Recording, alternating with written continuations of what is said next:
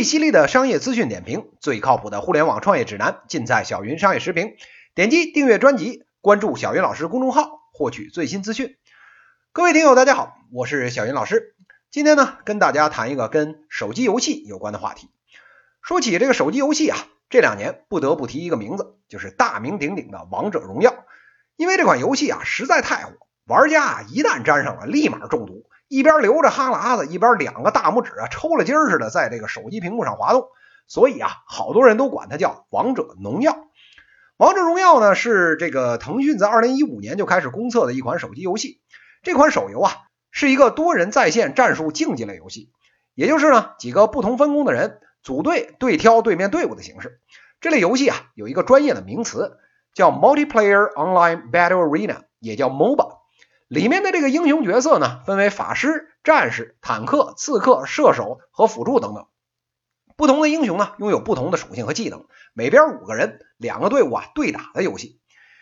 王者荣耀这款游戏到底有多火呢？我们来看几个数字啊。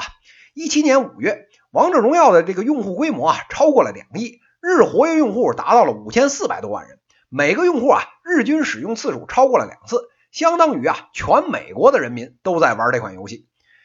不仅如此啊，王者荣耀还是一款吸金能力超强的游戏。根据这一七年五月的数据啊，王者荣耀已经在全球手游综合收入排行榜上位列第一了。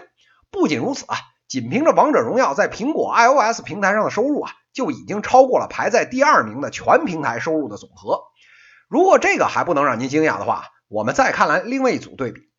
大家应该都知道，华为民营企业的翘楚，世界著名的这个通讯科技公司。二零一六年啊，华为它的利润三百七十一亿，够牛的了吧？哎，咱再看看王者荣耀，一七年一季度，王者荣耀日收九千万，估计啊年收四百到五百亿人民币。听到这个数啊，华为老大这个任正非啊，能够背过气去。我这么大个企业赚全世界的钱，辛辛苦苦干了一年，还不如几个人的小团队啊开发一款游戏赚得多。这人比人呐，真能活活气死。如此牛逼的游戏，晃瞎狗眼的赚钱能力，哎，这个王者荣耀取得如此辉煌的成功，那到底是为什么呢？小云老师觉得呀，这首先第一点就是操作的大幅简化。说起来啊，王者荣耀呢，其实啊，并不是第一款移动端的 MOBA 游戏，这条路啊，其实好多厂商早就趟过了。例如，二零一二年年底上线的这个《混沌与秩序：英雄战歌》，曾经呢风靡一时，但是啊，很快失去了热度。还有那个在 iPhone 六的这个发布会上登陆亮相的这个游戏叫《虚荣》，也都是啊领一时风骚的 MOBA 类的作品。但是呢，这些游戏啊有一个通病的问题。我们知道啊，这个王者荣耀啊跟早年 PC 上面那些火爆的这个什么 DOTA 呀、撸啊撸啊什么，基本上是一款游戏。哎，但是呢，游戏厂商一看，哎呦，DOTA、撸啊撸这么火，哎，那咱就弄个手机版吧。结果呢？一股脑就把原来 PC 的游戏塞到了移动端，但是呢，没有注意到什么呢？那 DOTA 的那个操作，那手机能玩吗？PC 上的游戏，两只手啊都得在键盘上挠来挠去，您手机上也能这么干？直接移植过来啊！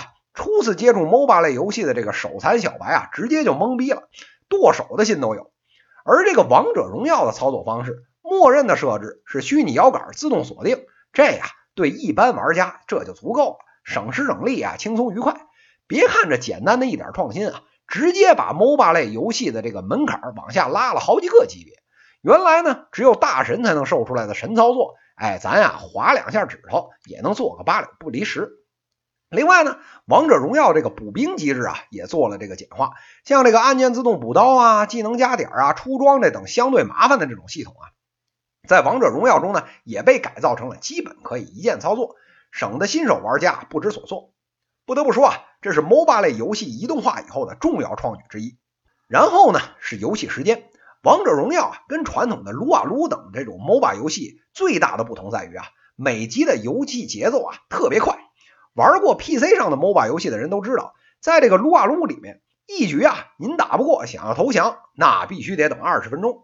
而在王者荣耀里面呢，这个时间啊变成六分钟。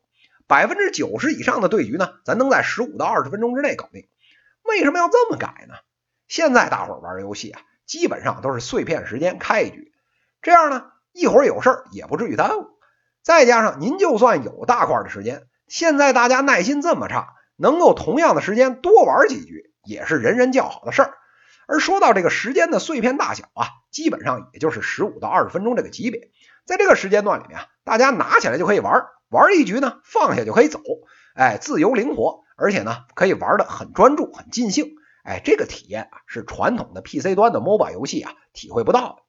最后呢，是王者荣耀的这个名称系统。非常的接地气，玩过这个王者荣耀的人都知道，您打开这个英雄列表瞅一眼，这个满眼的这个鲁班呐、刘备呀、项羽呀、荆轲呀，外国名啊特别少，可能啊都不到十分之一。但是你反观其他手游，像这个阿波罗呀、波塞冬啊、宙斯啊之类的比比皆是。这事儿啊，乍看起来没什么大不了的，但是咱想想，对于一个五线城市的一个中学生。又或者是呢，四十几岁高中文凭的普通出租车大叔来说，这种别扭的洋名字啊，实在是丈二和尚摸不着头脑。还是这个诸葛亮啊、鲁智深啊来的直接，令人啊心情愉快。跟朋友聊起来呢，也不用啊挠头想明白。哎，这样无形中啊大大降低了使用和传播的门槛。这三大原因呢，成就了王者荣耀今天辉煌的成绩。各种小团队啊，看见这个游戏这么赚钱，各种捶胸顿足啊。这一波咱没赶上，那下一波咱照上面这思路，咱干一个，不用赚那么多，百分之一、千分之一，哎，咱就够乐了。哎，但是啊，话又说回来了，如果这个事儿啊不是腾讯干的，而是其他什么游戏工作室自己开发的，那有没有可能火成这个样呢？小云老师觉得呀，不是没戏，是根本没戏。为什么呢？首先啊。像腾讯这种大厂，内部啊有若干个这种工作室的群，同时开工做多款游戏，那是毛问题没有。您打开这个 APP 商店看看，里边的游戏啊，少说也得有十万种。哎，我们来假设啊，牛逼的赚钱的游戏，哎，成功的概率咱们假设是一千分之一。那一个自己组团的团队的来开发这个游戏啊，哎，风险非常大，最后的胜率呢这么一丁点儿，哎，大伙儿啊都没信心干活了。绝大多数团队呢是跳了火坑，最后啊血本无归。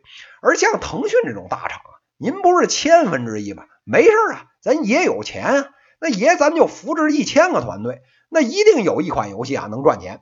做游戏呢，团队又不贵，干出一款赚钱的游戏啊，剩下九百九十九家的这个本啊早就回来了，还能赚个盆满钵满。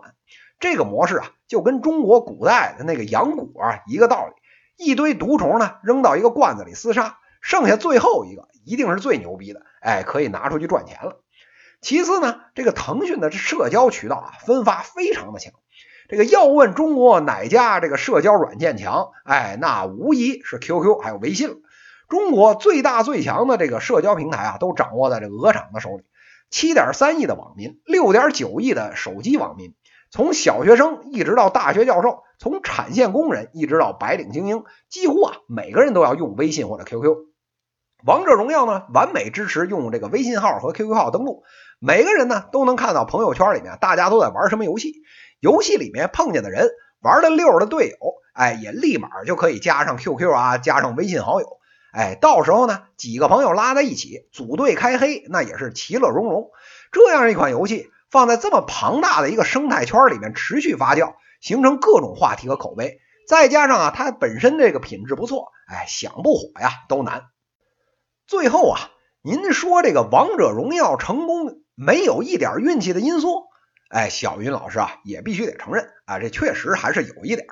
这个话说当年呢，王者荣耀这团队呢一开始也没这么牛逼，开发人的这个卧龙工作室从前呢。啊，开发过这个端游啊，叫 QQ 三国，还有一个叫这个 QQ 封神记，您没听说过吧？哎，我也没有。这团队过去这五年呢，没什么成功的这个作品，在手游方面啊，没啥存在感。而且呢，当时王者荣耀刚刚开始内测的时候，用的也不是这名字，当年叫这个英雄战记和这个王者联盟都没这么火爆。